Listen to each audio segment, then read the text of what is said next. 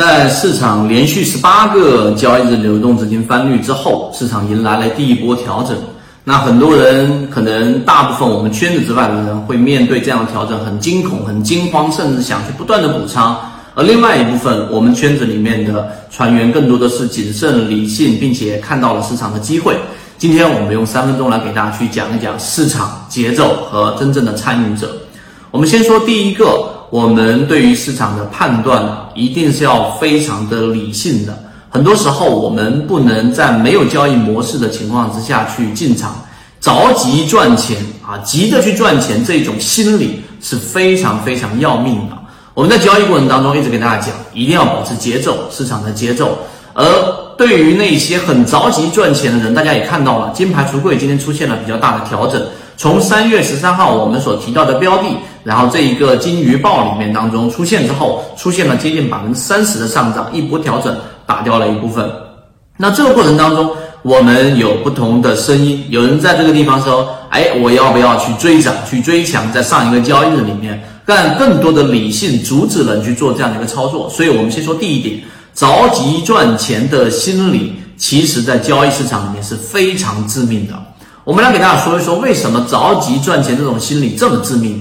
对于真正的着急的这一种市场参与者，他的世界当中只有两种情况，哪两种情况呢？第一种就是多头思维啊，咱脑中就两种模式，第一种就是多头模式，第二种就是空头模式，并且大部分情况之下，就当他自己。持有重仓的时候啊，他自己买了某一个标的、某某一只股票的时候，他的脑子只有一种，我们说叫多头模式，他只有这种模式。然后呢，他认为这个标的一定会涨，大盘一定会上涨。如果和他想象中的不太一样，那么最后他会有各种合理化的理由来完善自己，甚至已经事实摆在眼前了，他还是要去去认为这个市场一定会上涨的。这就是多头思维。而当他卖空股票的时候，就当他认为市场出现风险的时候，他清仓的时候，他的脑中就只有空头思维。那空头思维就是认为，我认为市场一定会调整。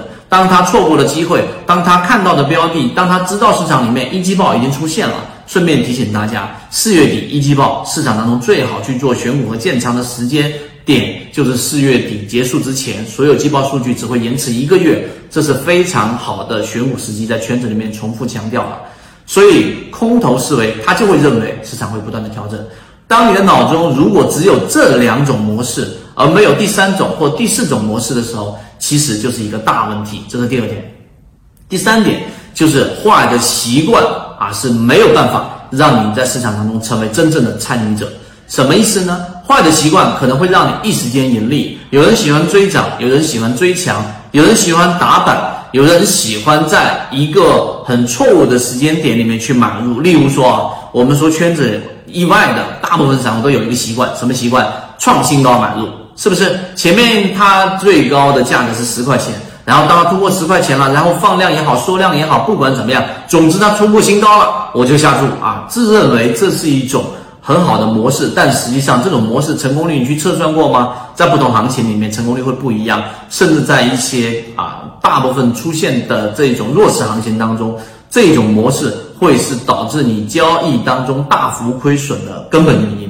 所以刚才我们说的错误的习惯，它会让你短时间偶尔的盈利，但是以时间周期拉长，举个例子，拉长为半年，拉长为一年，它会让你。翻倍的把你前面赚的利润给打回去，所以在交易过程当中，好的习惯是非常重要的。什么是好的习惯？好的习惯是你要根据市场的风险和机会情况来控制仓位。好的习惯是你做交易之前一定要考虑现在的大盘到底适不适合操作。现在的大盘在我们圈子当中。已经有明确的一个方向，就是现在是在可以交交易的区域，但交易的区域的仓位要非常非常低，因为整个市场没有资金啊。好的习惯有很多，我们在圈子里面有不断的把模块整理出来，在这里我就不一一罗列了。但是一定记住，好的习惯是真正市场参与者里面的一个核心关键，千万不要因为一次的盈利而得意忘形，或者认为这一次盈利。我，所以我这个方法就一定是对的方法，这一点要好好去做反省。所以今天我们用三分钟给大家去讲了市场的节奏以及市场参与者和好习惯，希望对你的交易有所帮助。想要进一步系统学习实战方法，可以在节目的简介中查询详情，加入到我们的圈子，和你一起终身进化。